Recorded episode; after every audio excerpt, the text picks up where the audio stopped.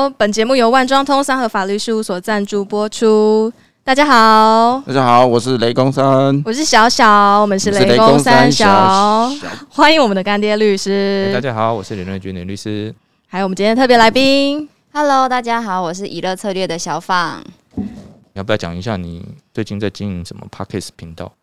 好啊，就是我们最近因为做了很多企业的辅导，所以大家都会很想要知道说，他们如果想要做一个行业，可以怎么样进入这个行业，或者想要了解一下这个行业的酸甜苦辣。所以在最近呢，我们会开始一个叫“创业好了没”的频道。那我们会邀请一些业界资深的呃同。伙伴们跟我们分享，朋友们，朋友，朋友，朋友，伙伴一起，对对对，就是消防的一千零一个朋友这样子。一千零，怎么讲的？好像你是边缘人一样。然后来分享一下，说他们在自己的行业当中，所以像林律师也会即将成我的第一个来宾，非常的期待。哦，我真的是非常的诚惶诚恐，非常荣幸这样。对，记得赶快把照片找给我。好好，我我最近胖了，不行吗？你可以放十年前的啊，我也没有毕业照翻出来给我，我也是 OK。嗯，好，我再找看看。很好。没关系，我们今天的话，主要是在讲一些，就是关于说哦，电商很容易遇到的一些购物购物方面的问题。嗯哼。哦，因为像最近疫情期间嘛，你自己应该也有买一些呃网络购物的东西嘛。嗯。那我自己是在最近写文章的时候遇到哦，就是说有一个法务部的解释，就是在解释超商取货哦，店员要求你拿出证件这件事情有没有违反个资法？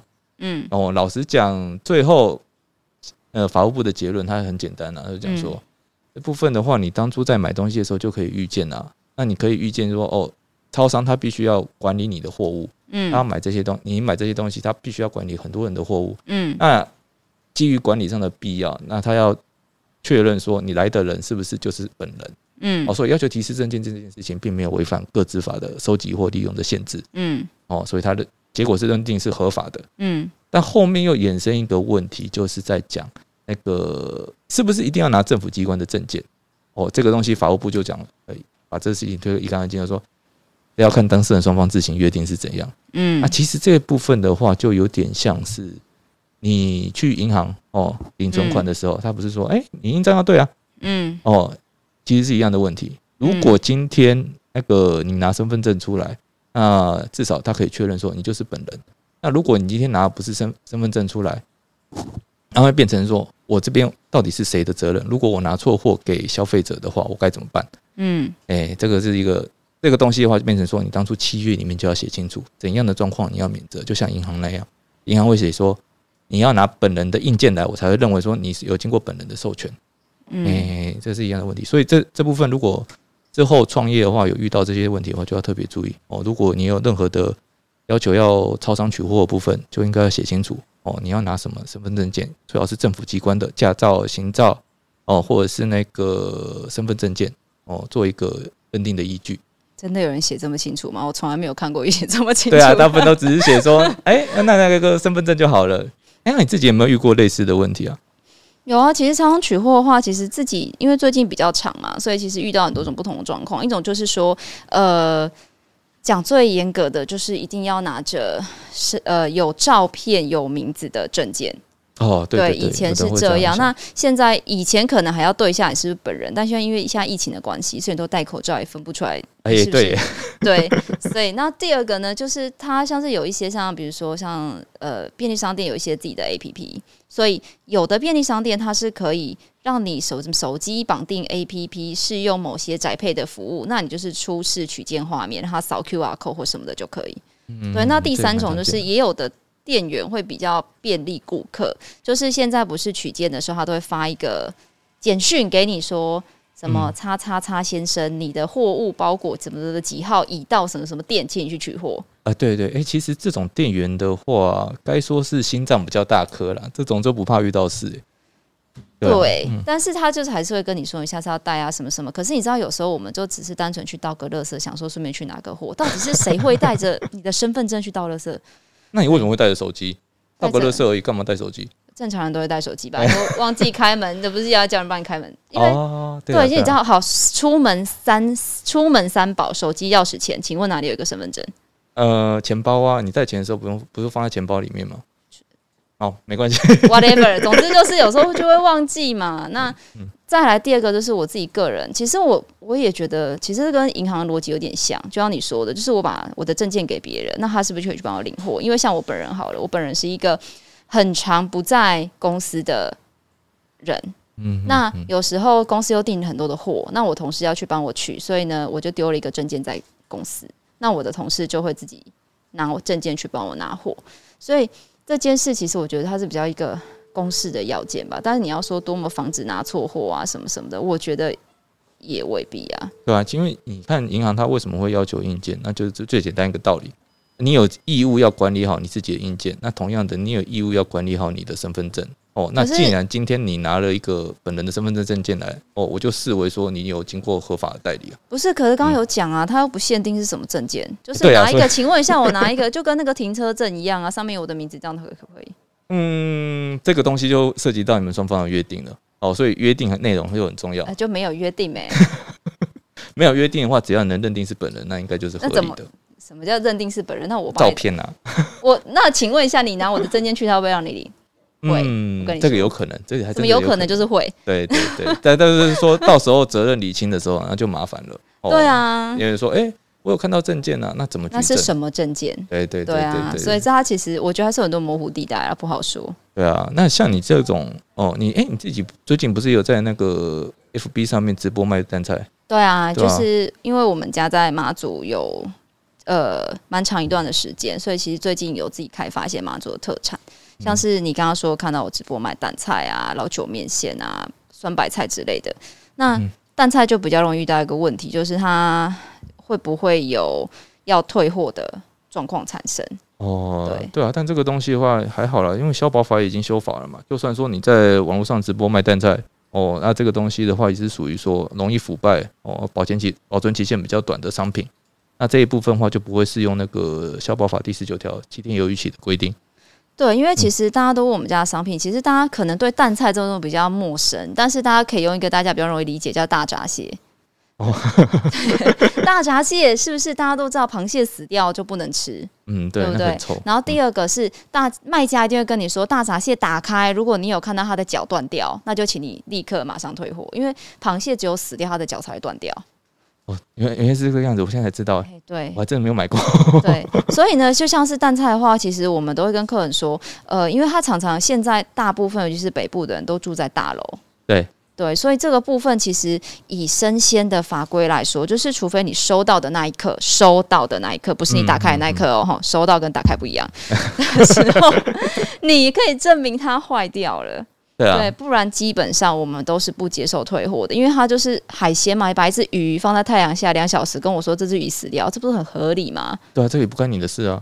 对，所以这个部分的话，基本上我们都会跟客人。但是我觉得目前，因为蛋菜的价位可能跟大闸蟹一样，它是偏中高价位的，嗯，所以它也目前还没有遇到硬要跟你陈欢说怎么样怎么样。目前我还没有遇到运气比较好。对啊，因为呃，像你刚刚讲的部分啊，呃，我还是要跟大家讲清楚哦，就是说，呃，消保法的规定是一回事哦，但。就算没有消保法的适用哦，没有消保法十九天有逾期的适用，那你还是有民法规定的适用。那你刚刚讲到一个重点，就是为什么说哦，你收到货的时候它就已经坏掉了哦，那才才可以证明说你才可以退货。那是因为所谓的物质瑕疵担保。我今天我给你买个东西，我就是希望买到一个可以吃的。那你今天给我的东西就是明显不能吃的，已经臭掉的，那我当然是可以申请退货的。哦，那在我们之前的呃万东东几篇文章里面有特别提到过这些这些点。那啊，关于这个的话，哎，那有时候也会有一些看一下哈，有啊，有时候会有这个运宅配自己的问题啊。但是自从这一次疫情起来之后，宅配就再也没有赔偿这件事。对，低温箱不赔偿，哎，就是他如果你这之前不是我常说什么呃芒果收到已经烂掉啊，什么水饺都已经退冰粘在一起啊，所以以前是会退货的，但是就是会给你赔偿的。但是现在只要是低温冷链，他就一律不赔。哦，那这个部分的，因为那没办法，疫情刚开始的时候，大家都已经分流上班了嘛。哦，强政府强制要求的，那变成是说，呃，可以不要收啊。哎，讲的对啊，呃，因为那个其实你货运业者可以不要收啊，但他们就收了。他会叫你签切结书，就是如果坏掉，就是你要自己吸收这样。对，但你也不可能说，那那好，我不找你，我自己送走可以了吧？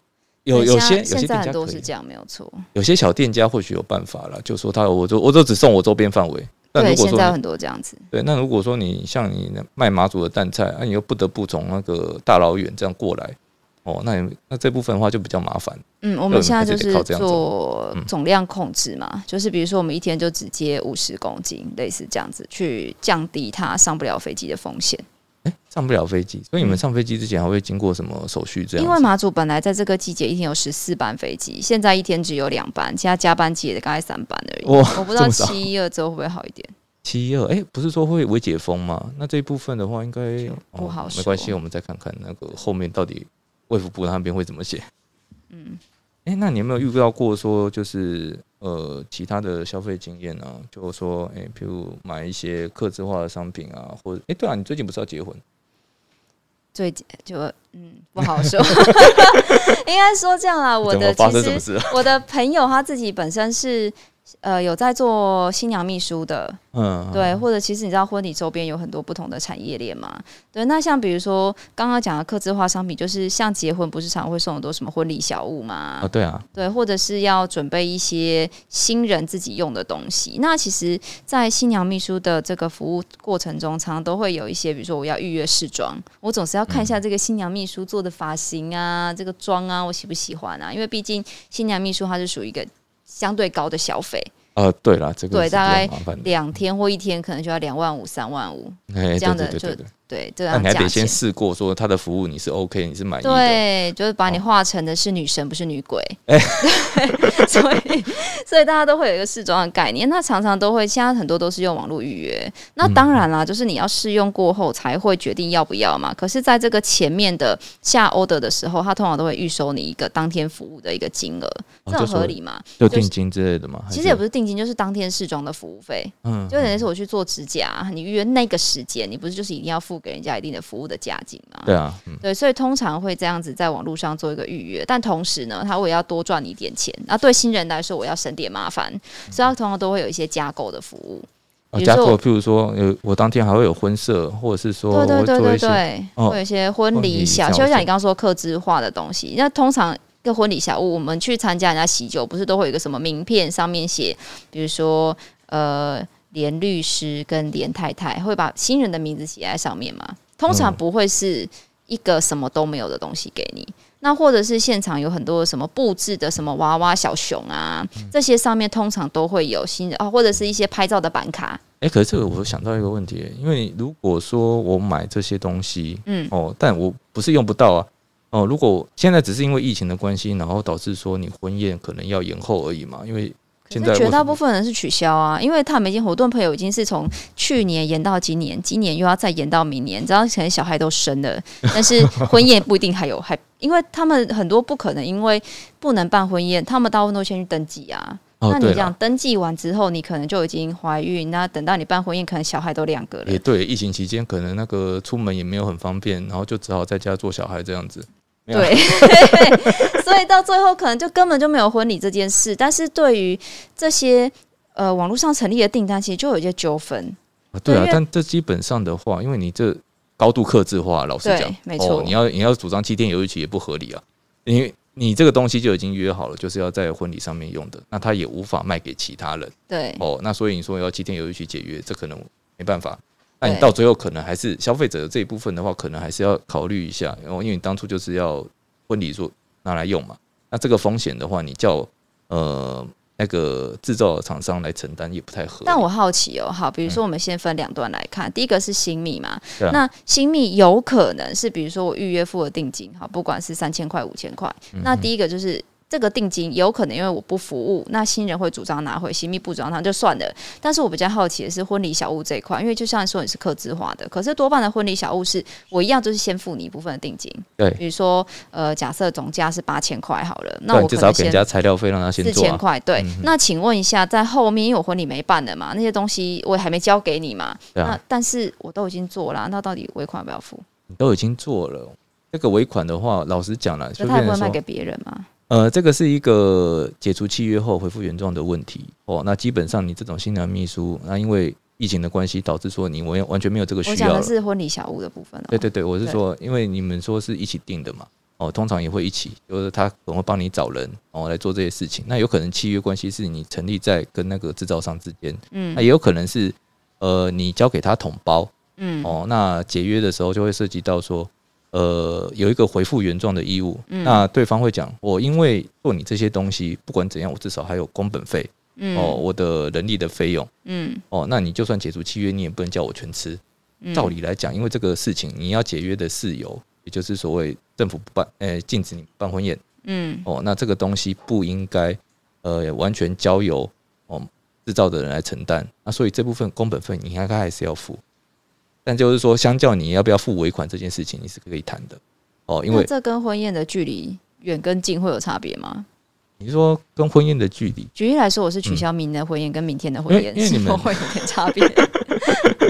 因为你知道明年的婚宴我可能没做啊，但明天的婚宴一定是做好了吧？对对，但明年的婚宴的话，那变成一个说一个不确定的事实，你无法知道说到时候还会不会有三级警戒，对，或者说我们那时候已经疫苗充足，三级警戒就取消了。哦，那你现在就取消的话，那对方一定会讲说，哎，啊，现在都还不确定的东西，三级警戒也不过到七月二十六号，那你跟我讲说你要先解除明年的约。那这不合理啊！那你可能明年可能有点夸张啊，比如说是一下个月或者是八月之类的，或者是因为明天的话很摆明是对方东西一定是已经做好嘛，可以直接交付给你嘛。对，那但这个东西的话会涉及到你要有事由存在，你才能解约啊。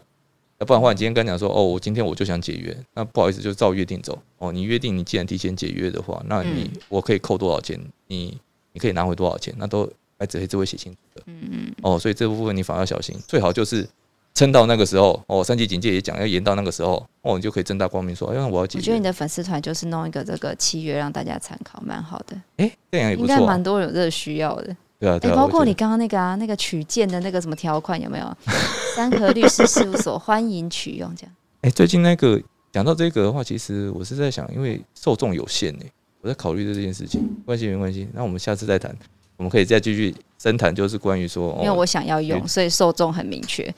哎，这是你，那你可以跟我进顾问一下。好好，那差不多这样子嘛，好。哎，那我们就把主持棒再交回给主持人。好，那我们谢谢今天的特别来宾小访。